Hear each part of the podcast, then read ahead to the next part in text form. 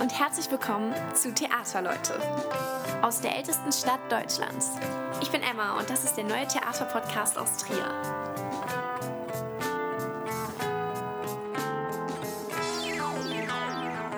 Hi zusammen zu einer neuen Folge Theaterleute. Ich hoffe, euch da draußen geht es allen gut. Ich freue mich sehr auf die heutige Folge. Es wird musikalisch. Ich habe nämlich mitten aus dem Musiktheater zu Gast Karl Rumstadt. Karl ist seit drei Jahren Bariton am Theater Trier und wird uns heute etwas mehr über seinen Beruf erzählen. Hallo Karl, schön, Hi, dass du Emma. da bist. Danke, dass ich da sein darf. Ja, gerne. Geht's dir gut? Mir geht's super, danke. Ja, du bist 29, stimmt's? Stimmt. Und somit das jüngste Ensemblemitglied unter den Sängerinnen und Sängern. Mhm. Du hast ja auch bereits mit 15 Jahren schon angefangen, Gesang zu studieren. Ja. Das ist ja wahnsinnig früh. Wie kamst du denn überhaupt dazu? Und wann hat sich dieser Berufswunsch entwickelt bei dir? Also die, äh, der Beruf an sich war mir schon lange bekannt, weil ich familiär vorbelastet bin. Meine Mama ist Opernsängerin, mein Papa ist Dirigent. Deswegen war mir diese ganze Welt schon sehr vertraut.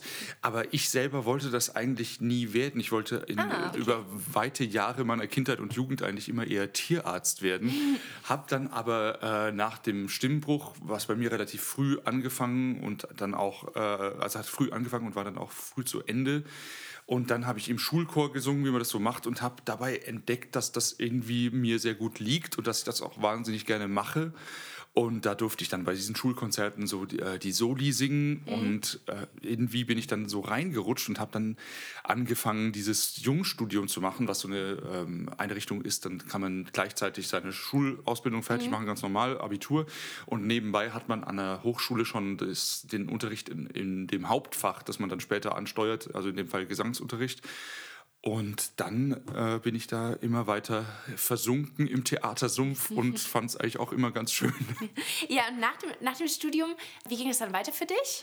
Also ich habe dann nach dem Jungstudium bin ich äh, als äh, normaler Vollstudent an, an, die- an die Hochschule in München gewechselt und habe da äh, noch im Diplomstudiengang fünf Jahre studiert und hatte danach das Glück, direkt aus dem Diplom, Diplomstudiengang ans Theater in Bern engagiert zu werden. Der, wow, okay. der Operndirektor hatte mich in der Hochschulproduktion gesehen und hatte mich dann sozusagen direkt von da weggeschnappt, sodass ich keinen Master mehr machen musste oder mich dagegen entschieden habe, äh, noch einen Master zu machen, sondern ich bin dann gleich ins, äh, in Medias Res eingestiegen und habe das auch nie bereut. Das war für mich, glaube ich, der richtige Weg. Ja, ist ja toll, direkt so eine Möglichkeit dann zu haben. Ne? Total, ja, vor allem, weil ich dann auch in Bern, was schon ein gutes Haus ist, auch gleich große Partien singen durfte. Ich durfte gleich in meiner ersten Spielzeit äh, Figaro in Figaros Hochzeit Ah, und okay. Papageno in der Zauberflöte singen, was natürlich äh, dann super Gelegenheit war, da gleich richtig äh, Loszulegen. ernsthaft loszulegen. Und äh, ja, das hat mir, glaube ich, auch viel beigebracht nochmal. Und was war deine erste Rolle dann da? Weißt du das Die noch? erste Rolle äh, war äh, auch Zauberflöte, aber zuerst habe ich den Sprecher gesungen und bin dann später auf äh, Papageno umgestiegen, Mhm. Ah, später in der Spielzeit. Dann kennst du das Stück jetzt sehr, sehr gut. Ich kenne das sehr, sehr gut. Ich habe äh, ja sowieso die ganzen Mozart-Sachen, da bin ich mittlerweile fast durch alle Rollen durch. Also das, das kann ich, äh, kannst du mich um 4 Uhr nachts aufwecken und ich äh, spul das alles runter. Ja, warst du denn schon immer Fan von der klassischen Musik und der Oper? Weil du hättest ja auch mit deinem Gesangstalent in die Popmusik zum Beispiel gehen können. Gerade wenn man noch jung ist, sage ich Ja, mal. ja, also irgendwie, also es- das, die Oper war mir natürlich immer sehr vertraut, Mhm. weil wir äh, als Kinder einfach schon immer unterm Klavier gespielt haben, während unsere Eltern Musik gemacht haben. Aber ich hatte immer und habe auch noch äh, viel übrig für, für die sogenannte U-Musik und ich habe auch in meiner Schulzeit sehr lange äh, in Rockbands gespielt und gesungen und fand das auch immer toll und das hat dann auch in der Zeit äh, als ich das Jungstudium gemacht habe, äh, parallel sehr gut stattfinden können und stand sich nie im Weg. Es war nur dann später eben, als das dann intensiver wurde mit der Oper, einfach die Zeit nicht mehr da. Aber das, also es war nicht so, dass ich immer nur ganz, äh, ganz ausschließlich äh, der, mein Herz nur der, der Oper verschrieben hätte. Und ich, ich höre auch durchaus immer noch äh, andere Sachen als nur klassische Musik. Äh, siehst du denn da trotzdem so Gemeinsamkeiten, sage ich mal, zwischen der klassischen Musik und der modernen? Gerade von den Themen oder so? Weil Absolut, ja. Ich glaube, äh, Musik ist immer äh, dafür da, auch äh, in, in Situationen, wo es an, ans Eingemachte menschlich geht, äh, vielleicht das äh, rein sprachlich Unsagbare irgendwie sagbar zu machen. Und das ist, glaube ich, ein ähnliches Anliegen bei einem, äh, bei einem Popsong wie bei, einem, wie bei einer Oper auch. Und deswegen sind es äh, unterschiedliche Wege und unterschiedliche Stile, aber irgendwie will das am Ende dasselbe. Und ähm, ja, auch in, in der Darbietung, glaube ich, hat, hat zum Beispiel meine äh, meine Erfahrung als äh, irgendwie als, als, äh, als Mitglied von einer Rockband mir schon mhm. auch geholfen, dann auf der, auf der Opernbühne äh, irgendwie eine überzeugende Figur zu machen. Ja, cool. Das ist doch irgendwie eine Verbindung zwischen den ganzen Total, ja, ja. gibt. Ja, ist vielleicht auch das Schöne, dass Musik gerade so vielfältig ist. Es ist vielfältig und es braucht beides irgendwie äh, einerseits äh, ein gewisses Level äh, an, an, technischem Können und andererseits aber trotzdem so eine Unmittelbarkeit in dem, was man ausdrücken mhm. will. Ja, jetzt sind ja viele Opern schon sehr, sehr alt. Mhm, ja. Und wenn du in die Rollen schlüpfst, dann trägst du natürlich auch Kostüme aus. Jetzt mhm. die Sprache ist ein bisschen anders. Magst du das, so eine kleine Zeitreise zu machen? Also gefällt dir das? Total. Ich, ich finde das, also erstens ist es äh, ganz einfach gesagt, macht es Spaß, in andere mhm. Rollen zu schlüpfen und irgendwie dann auch so äh, so ein, äh, eben sich so ein bisschen vom Alltag zu entfernen, auch äh, durch dann ein Kostüm oder durch eben, wie du sagst, auch eine andere, einen anderen sprachlichen Duktus. Und andererseits da drin dann doch das zu finden, was uns dann heute in unserer heutigen Realität betrifft und irgendwie mhm. dann auch tatsächlich bewegt. Ich finde das eine, eine, ganz tolle Sache und irgendwie ja. auch eine schöne Herausforderung an dem, was wir da machen. Ja, und jetzt, wenn du eine Oper in einer anderen Sprache singst, kommt mhm. ja öfters vor. Kommt oft vor, ja. Verstehst du dann immer alles eins zu eins, was du singst? Also, wenn es in den gängigen Sprachen ist, also meistens ist es auf Deutsch oder Italienisch. Mhm. Äh, Deutsch ist nun mal meine Muttersprache, Italienisch spreche ich ganz gut. Also, da verstehe ich alles, was ich singe oder was die anderen mhm. singen, auf äh, Französisch und Englisch eigentlich auch. Mhm. Wenn es jetzt sowas ist, wie es gibt äh, Opern auf Russisch, auf Tschechisch, äh, da weiß ich dann, was ich singe, aber es ist nicht so, dass, ich, dass mir die Sprachen so gelangen geläufig sind, dass ich jetzt äh, beim ersten Lesen da dem irgendwie äh, folgen könnte. Also wirklich gar nicht. Aber dann finde ich, muss man halt schauen, dass man es phonetisch richtig macht und dass man natürlich auch ungefähr weiß, worum es geht und im besten Fall, was die anderen singen und auf jeden Fall, was man selber singt. Und hast du eine Lieblingssprache, in der du singst? Also vor allem zum Beispiel italienische Opern oder so? Ja, also ich finde, äh, Italienisch und Deutsch haben, oder eigentlich jede Sprache hat so ein eigenes eigenen äh, musikalischen Klang auch in sich selber schon und deswegen ist es total schön, das auch zu merken, wie das unterschiedlich ist. Und äh, die, die, guten Komponisten haben das auch immer so geschrieben, dass es irgendwie den eigenen, eigenen musikalischen Flow von der Sprache irgendwie bedient. Mhm. Also das ist meistens sehr schön gemacht und das, da habe ich dann natürlich auch Spaß dran. Ja, zu deinem Arbeitsalltag. Wie mhm. kann man sich das denn genau vorstellen als Opernsänger? Also wie läuft das ab mit den Proben? Wie, wie viel singst du am Tag? Ja, also äh, das, was man irgendwie vom Publikum aus sieht, die Vorstellung ist äh, der, der kleinste Teil natürlich nur, das ist das Endergebnis. Äh, Proben sind äh, dauern lange, also für eine äh, szenische Produktion, jetzt wie wir sie an der Oper haben, sind äh, me meistens mindestens sechs Wochen Proben. Dann sind die Probenzeiten so, dass man von Montag bis Samstag äh, zweimal am Tag probt, jeweils vier Stunden. Und je nach der Größe der Rolle kann das passieren, dass man da auf den meisten auch anwesend sein muss. Das heißt, das ist schon relativ zeitintensiv. Und äh, auch das fordert im, im Vorfeld eine, eine sehr ähm, ausgiebige Vorbereitung, weil natürlich, wenn man auf den Proben ist, kann man nicht mehr in die Noten gucken. Mhm. Das heißt, man muss es schon ganz auswendig können, was bei großen Partien schon ein gutes äh, Gehirntraining ist, sich sowas drauf zu schaffen. Und auch äh, die Partien und die Rollen musikalisch zu lernen und auch so weit. Ähm, dann äh, vorbereitet zu haben, dass das stimmlich gut läuft. Das ist ja technisch immer doch eine, eine, große Anforderung oder Herausforderung, dass man da, dass einem das so geläufig ist, dass man das wirklich so gestalten kann dann und damit so gestalterisch umgehen kann, wie man das möchte. Äh, also sich da so eine Souveränität mit dem mit der Musik zu verschaffen, das fordert viel Vorbereitung. Mhm. Einfach allein im Überaum, man sitzt am Klavier, spielt sich das vor, schaut wie erstmal ganz, ganz äh, analog, wie liegen die Töne, wie, wie singt man das, wie geht das. Und dann schaut man, wie passt man das der eigenen Stimme an, was will man damit machen, was ist da klanglich die Vorstellung, was man dann in musikalischen Proben noch mit der klanglichen Vorstellung vom musikalischen Leiter, also vom Dirigenten zusammenbringt. Und dann eben über diese wochenlange Vorbereitung in den Proben, erst mit Klavier nur auf der Probebühne szenisch und dann später in den Endproben auch mit dem Orchester, findet man dann zu diesem Endprodukt mhm. musikalisch und szenisch, was der Zuschauer dann am Ende sieht und hoffentlich äh, genießt. Also das heißt, so die musikalische Entwicklung das machst du auf den musikalischen Proben und für dich alleine im Üben und auf der mhm. Bühne arbeitet ihr vor allem szenisch dann da dran. Genau, auf der Probebühne ist mhm. natürlich findet da auch irgendwie das Ganze musikalisch noch seinen, seinen Platz, aber das mhm. findet eigentlich eher in der eigenen Vorbereitung statt. Ja. Und auf der Probebühne mit den Kollegen und mhm. mit dem Regisseur ist eigentlich wirklich das, das äh, Bühnengeschehen, die da kriegt den, den, den Haupt, das Hauptaugenmerk. Und wenn du jetzt sagst, dass du dich so intensiv immer auf eine Rolle vorbereiten musst, viel singen musst, Singst du dann privat auch mal ganz gerne noch für dich mal was anderes? Oder? Ja, ja total gerne. Also ich meine, es ist natürlich, äh, ne, wie du sagst, es ist äh, viel Vorbereitung nötig und äh, auch während, wenn, wenn man keine Rolle vorbereitet, muss man immer üben, damit mhm. die Stimme fit bleibt, damit man irgendwie sich weiterentwickeln kann, technisch und künstlerisch im besten Fall. Äh, und das sind dann wirklich ein paar Stunden jeden Tag, die man, die man wirklich nur für den Beruf singt. Aber trotzdem ist es nicht so, dass ich danach dann äh, meine eigene Stimme nicht mehr hören kann. Und ich habe trotzdem Spaß, dann vor mich hin zu singen oder zum Beispiel äh, mit Freunden oder mit meinen Geschwistern noch äh, anderweitig Musik zu machen. Also mhm. da geht mir ist mir bis jetzt die Freude noch nicht verloren gegangen dran. Ja, ist zum doch das Beste. Total, ja. Und hörst du dann privat auch noch Musik? Ja, sehr gerne. Beim, beim Autofahren daheim. Also nicht nur Klassik dann. Nicht nur Klassik, nee, auch gerne mal äh, ein bisschen äh, Gegenprogramm. Mhm. Und hast du einen oder mehrere vielleicht auch musikalische Vorbilder? Äh, ja, also ich, ich finde, man kann von, von ganz vielen verschiedenen Musikern äh, und, und, Musikerinnen äh, viel lernen. Und egal, ob das jetzt Natürlich gibt es Vorbilder, die ganz wirklich genau das machen, was, was ich mache. Äh, Opernsänger und Baritone, die man so aus der Geschichte und aus der Aufnahmegeschichte, jetzt vor allem aus den letzten, sagen wir mal, 150 Jahren kennt, die, die man bewundert und die da eine Richtung eingeschlagen haben, denen man nacheifert.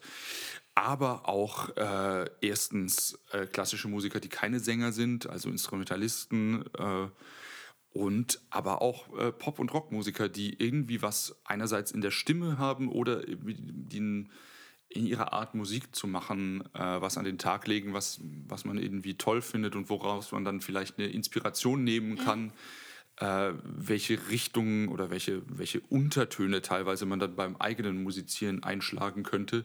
Also ich finde, das ist eine große Bereicherung, da die Ohren offen zu halten und zu schauen, äh, was, die, was die Möglichkeiten mhm. einfach sind. Vielleicht auch immer wieder neue Leute zu entdecken, die einen dann. Absolut, klar. Und, und mhm. die, die vielleicht Musik machen, wie man es äh, nicht erwartet hätte, wie man es ja. nicht kennt und äh, die einem einfach so dann ein bisschen zeigen, was, was auch gehen könnte. Ja. Wenn ihr jetzt ähm, in den Endproben seid mhm. und viel probt und dann steht die Premiere an, dann muss es ja auch Tage geben, wo ihr eure Stimme dann mal ein bisschen schont. Absolut, das ist dann, äh, dann in den Endproben, wie du mhm. sagst, besonders ist es dann schon nötig, dass man seine Stimme so weit kennt mhm. und seine, auch seinen Körper, weil es auch körperlich ja. sehr anstrengend ist, an, also das Singen an sich schon und dann natürlich noch äh, kombiniert mit dem Bühnengeschehen, äh, dass man dann weiß, wie man sich die Kräfte einteilt, damit mhm. man eben am Premierentag optimalerweise auf seine vollen Ressourcen körperlich und stimmlich zurückgreifen kann. Und deswegen ist es üblich, dass man nach der Generalprobe, nach der letzten Probe, äh, einen Tag frei hat äh, vor der Premiere. Und das ist auch sehr gut so, weil dann kann man wirklich nochmal geistig, körperlich und vor allem stimmlich äh, so einen Schritt zurück machen und einfach sich sammeln und äh, dann wirklich mit möglich, äh, möglichst äh, unangegriffenen Ressourcen und äh, mit einer guten mit einem guten Körper und Stimmgefühl dann mhm. in die Premiere gehen. Das ist schon wichtig, dass man wie bei, äh, beim Profisportler auch, dass die Regeneration auch ihren, ihren Stellenwert hat und ähm, dass man das nicht aus den Augen verliert. Ja, das ist ja auch nochmal ein Unterschied dann zum Schauspiel. Die genau, haben ja, ja, ihre Premiere, also ihre Generalprobe mhm. einen Tag vor der Premiere, so, ja. dass man direkt im Flow ist und bei euch ist dann ja diese Pause noch. Genau, also ich glaube, der Unterschied liegt da, vor allem darin, dass es beim Schauspiel auch äh, vielleicht gar nicht so gut wäre, wenn man aus dem, äh, ja, aus der Dynamik mhm. rausfällt, wenn man irgendwie einen Tag Pause dazwischen hat und dann vielleicht das Gefühl hat, man, man, man, man wie gesagt, man, man fällt dann aus dem, aus dem Gefühl von dem Stück oder von der Partie raus. Aber bei uns ist es eben wirklich so, dass dadurch, dass die Stimme doch und die Stimmbänder doch so ein mhm. filigranes äh, Gerät sind, mhm. da hört man doch sehr schnell und sehr deutlich, wenn da was überstrapaziert ist. Und deswegen ist es wirklich gut, wenn äh, einfach wirklich die, die, äh, die anatomischen Verhältnisse da sich nochmal ausruhen können, bevor ja. es dann ernst wird. Und äh, ja, deswegen machen wir da äh, diese, diesen, haben wir da diesen speziellen Ablauf. Ja, du hast jetzt gesagt, dass es wichtig ist, auch körperlich fit zu sein, mhm. weil es sehr anstrengend ist. Machst du dann neben dem Singen auch andere Sachen wie Sport zum Beispiel, die dir dann dazu helfen, ähm, quasi alles zu geben auf der Bühne? Absolut. Also äh, was da, das geht natürlich Hand in Hand damit, dass man auch äh, irgendwie als Darsteller dann äh, gerne so aussehen möchte, wie es äh, den Rollen äh, irgendwie hilft mhm. auf der Bühne. Also das ist schon auch eine optische Geschichte, gerade in, in meinem Fach, wo man dann als Don Giovanni zum Beispiel äh, die Ehre hat, aufzutreten. Und äh, das, da freut sich ein Regisseur, wenn man gut aussieht. Aber tatsächlich ist auch äh, Singen und vor allem klassisch Singen äh, wirklich eine sehr fordernde Tätigkeit für den mhm. Körper und es ist eben mit der Atmung und mit dem, mit, dem, mit dem Stimmapparat hängt wirklich auch viel zusammen. Also es ist eine sehr muskuläre Geschichte, die auch von erstens von Stimmtraining, also von Üben abhängt. Aber äh, ich merke, dass dadurch, dass ich relativ viel Sport mache oder eigentlich sehr viel Sport mache, dass da auch mein Gesang sehr von profitiert. Mhm. Also das ist so, dass ich meinen, meinen Körper gut kenne und gut spüre und das hilft mir fürs Singen sehr viel. Ja, Kai, was würdest du denn sagen, ähm, macht dir an deinem Beruf besonders Spaß? Ah, eine, eine, große Frage, eine schwierige Frage. ähm, der Beruf an sich macht mir einfach wahnsinnig Spaß und äh, ich glaube, eine, ein Aspekt davon, was mich daran so fasziniert oder was ich so toll finde, ist, dass es, dass dieses Singen und Opersingen im Speziellen gleichzeitig was ganz Primitives und Ursprüngliches ist und aber eben zur gleichen Zeit auch wahnsinnig viel Finesse erfordert. Primitiv in dem Sinn, dass es sicher die erste Art war, in der Menschen Musik gemacht haben, im weitesten Sinn. Andererseits aber auch für jeden Einzelnen von uns, weil das Erste, was wir machen, wenn wir auf die Welt kommen, ist, wir benutzen unsere Stimme. Das allererste. Und äh, dass man dann das nimmt, dieses äh, Stimme benutzen und daraus so eine, so eine technisch wirklich sehr, sehr anspruchsvolle Tätigkeit bastelt, die äh, wirklich wahnsinnig viel Ausbildung und Zeit und, und Disziplin und, und, Arbeit erfordert, irgendwie den, diesen scheinbaren Widerspruch, das hat mich immer wahnsinnig mhm. fasziniert. Ähm, und ja, ich glaube, das würde ich sagen, ist, ist so das, was mich äh, grundsätzlich daran reizt. Und das hat dann natürlich viele Facetten. Ja, ja, das stimmt, da habe ich noch gar nicht so drüber nachgedacht. Aber es ist ja eigentlich was sehr Simples, so die Stimme. Nicht das Singen an du, sich. Das, naja, nee, aber du, du hast schon recht. Das es ist, es eine ist auch sehr was, schwierige Technik, aber ich meine. Die Stimme benutzen, die Stimme das, das macht jeder. Das, äh, ja. Und das ist äh, eben, und das ist das Erste, was wir machen. Und mhm. dadurch behält es auch, finde ich, bei aller bei aller künstlerischen Verfeinerung immer so was Unmittelbares, äh, wonach auch ich glaube auch die meisten Instrumentalisten äh, suchen, dass sie mit ihrem äh, Instrument singen oder mhm. irgendwie gesanglich äh, Musik machen. Und das ist bei uns eben irgendwie normalerweise oder automatisch dabei und das finde ich eigentlich eine sehr schöne mhm. Sache. Du hast dein Instrument quasi immer mit dabei. Habe ich immer mit dabei. Und äh, ich, ich habe zum Beispiel auch lange äh, Cello gespielt oder mhm. mache das auch immer noch gerne. Und äh, das ist auch ganz toll. Und ich, ich meine, das äh, die Schattenseite davon, sein Instrument immer dabei zu haben, ist natürlich auch, wenn es nicht funktioniert, funktioniert es nicht. Oder im schlimmsten Fall, wenn es kaputt geht, ist es kaputt. Und ja. dann äh, kann man sich kein neues kaufen. Also das ist schon eine sehr intensive und dadurch auch natürlich sehr persönliche Geschichte. Mhm. Und alle sagen, sing doch mal was. das stimmt. Aber ja, also meistens äh, findet man ja dann irgendwie auch noch eine Gelegenheit, da ja. äh, kurz was zu trällern und den Leuten vielleicht noch eine Freude zu machen. Ja, und wenn es einem selber Spaß macht, ist genau, super. Ja. Genau. Ähm, hast du eine Produktion, die dir besonders schön in Erinnerung geblieben ist? Oder ein, ja, ein Stück, eine Produktion vielleicht auf einer speziellen Bühne, wo du gesagt hast, wow, das war einfach toll? Ganz viele, also es gab ganz viele Produktionen, an denen ich wahnsinnig Spaß hatte. Was mir hier in Trier wirklich in toller Erinnerung geblieben ist, war gleich die erste Produktion, das war eben Don Giovanni.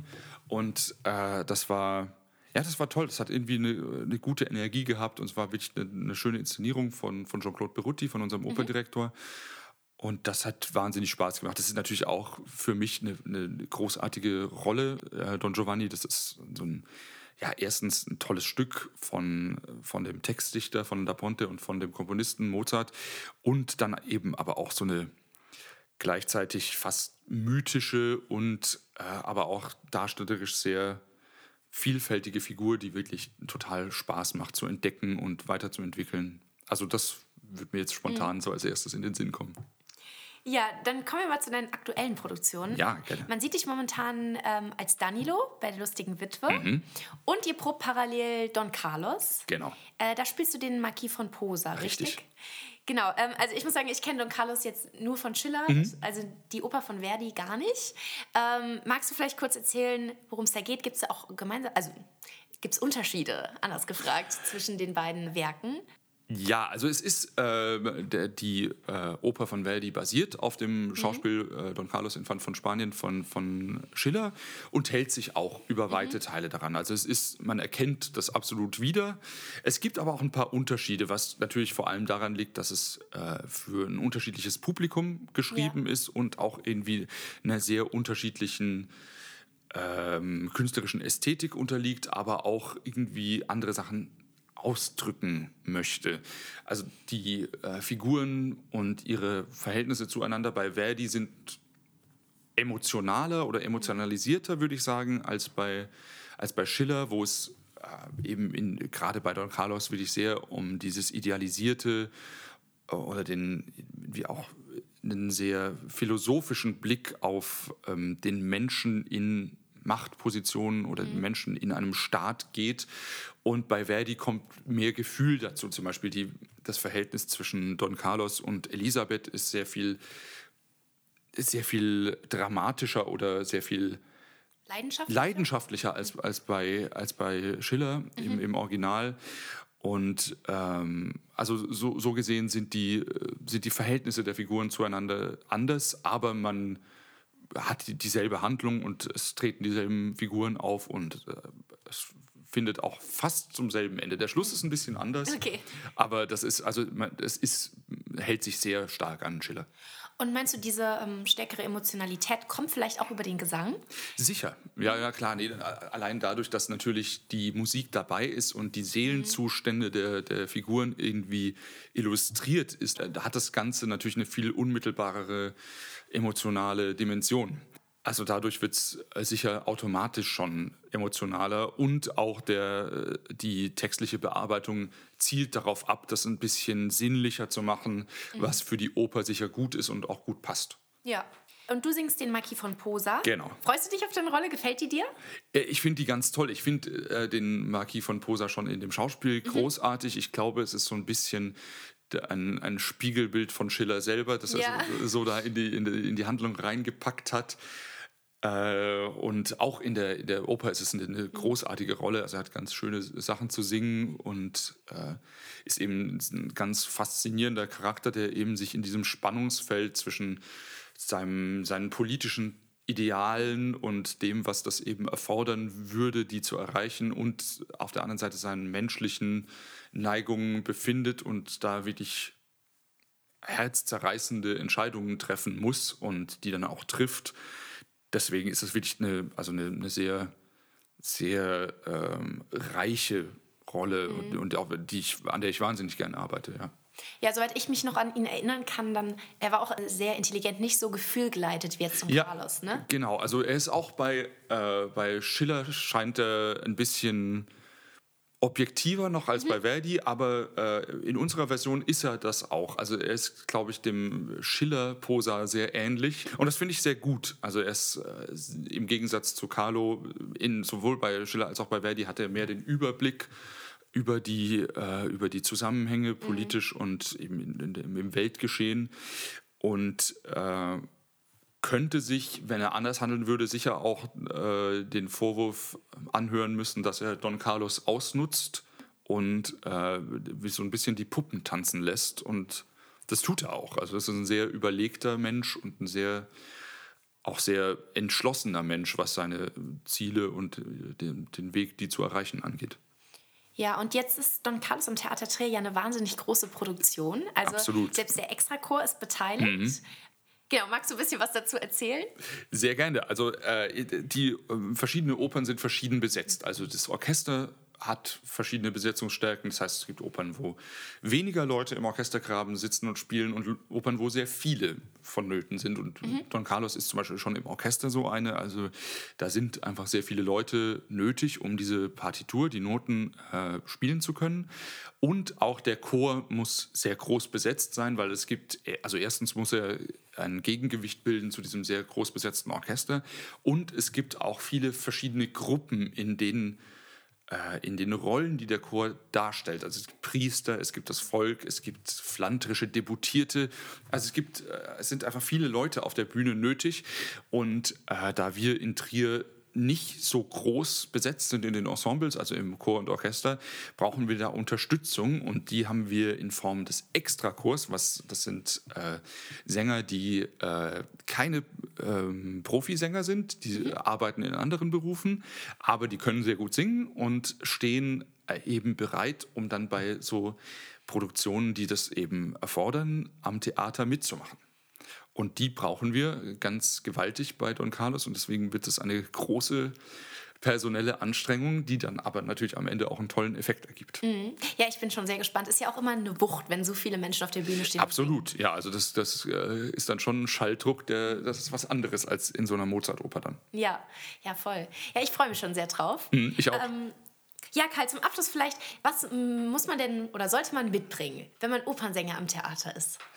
Wenn man Opernsänger am Theater ist, muss man einerseits eine große Leidenschaft für die Musik und für das Theater an sich mitbringen und andererseits auch ähm, eine sehr große Ernsthaftigkeit und Disziplin eben, mhm. was dieses Üben, die Vorbereitung anbelangt, damit man dann eben auf, der, auf den Proben mit, äh, mit voller Konzentration und eben äh, tadelloser Vorbereitung dann mhm. zur Verfügung steht, um zusammen mit allen anderen, die das hoffentlich auch gemacht haben, äh, wirklich die Zeit nutzen zu können und dann den Zuschauern am Ende, wenn das Stück dann Premiere hat, das bestmögliche Erlebnis liefern zu können. Und hast du, wenn du jetzt in die Zukunft blickst, eine Traumrolle oder vielleicht auch auf einer speziellen Bühne, auf der du mal stehen möchtest, oder ein Stück, wo du auf jeden Fall mal mitwirken möchtest? Das ist schwer zu sagen. Es gibt so viele tolle Stücke und so viele tolle Theater in Deutschland und auf der ganzen Welt. Ähm, ich tue mich schwer, da eine, eins jeweils rauszupicken. Mhm. Ich glaube, äh, egal was passiert und wo mich der Weg hinführt, äh, ich habe immer so viel Spaß und Freude an Theater und an Musik. Ähm, was kommen soll, kommt und äh, ich stehe dem Ganzen mit offenem Herzen gegenüber. Oh, das ist eine sehr, sehr schöne Einstellung. ja, dann alles Gute auf jeden Fall und danke vielen dir. Dank für den Einblick in deinen Beruf. Das war sehr interessant. Ja, danke dir. Danke für dein Interesse. Ich habe noch eine abschließende Frage. Die kennt jeder Gast, der schon mal hier war mittlerweile. Und zwar, mit wem würdest du gerne mal ein Stück im Theater Trier anschauen? Ja, ich als alter Fan von deinem Podcast kenne, war natürlich schon vorbereitet auf die Frage. Äh, ich habe mir überlegt, ich, ich, glaube, Theater anschauen macht immer Spaß mit Leuten, mit denen man sich dann danach äh, gut drüber unterhalten kann. Und das sind in meinen Augen Leute, die einerseits ähm, viel Intelligenz und andererseits eine gewisse Boshaftigkeit besitzen. Mhm. Deswegen. Äh, die Kritikfähigkeit meinst du? Äh, ja, selber Kritikfähigkeit und die auch austeilen können. Ja. Also äh, ich äh, würde gerne Oscar Wilde mitnehmen. Ah, okay, wow. Und danach noch ein Bierchen im Asterix. Genau, ja.